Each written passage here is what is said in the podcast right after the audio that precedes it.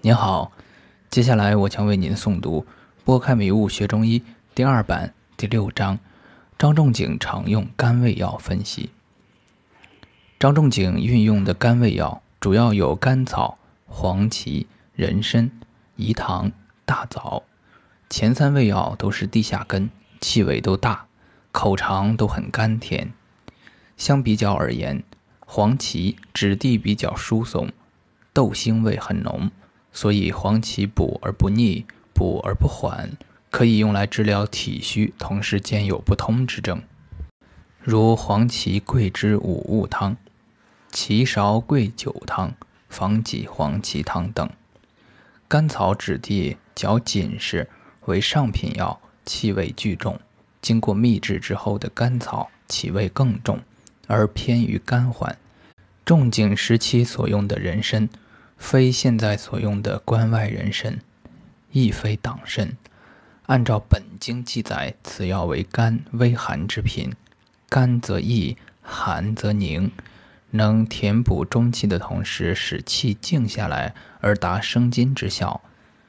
饴糖本经中没有记载，从制作工艺看，此药为高粱、米、大麦、粟、玉米等淀粉质的粮食发酵糖化制成。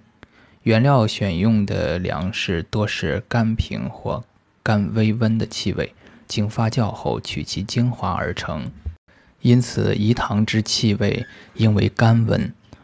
从质地看，饴糖质地较重，味甜，闻不到气，可知此药所含地气极多而天气很少。甘温则补中缓中之力很强，且此药几乎无气。故不易因过干而使气滞。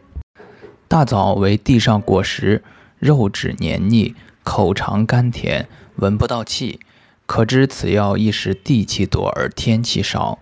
本经记载气味甘平，可缓中补虚，缓中力强。以上只是张仲景常用的几种药的简单分析。三百六十五种药，每种药都有其对应的实相。每种药之间细微的差别很难用语言表达，亦很难用语言精确的区分。很多药物需要在掌握药物大方向的前提下，反复阅读本经与伤寒论，并配合大量的临床，才能真正从心中体会。我虽然尝试着用简练的语言表达药物对人体的作用，但是总感觉文字并没有表达出自己内心真正的感受。本章的关键还是给读者一个学习中药方法的启示，用这个方法仔细去体会，只要达到了那种心中了了、难述于人的感觉就好。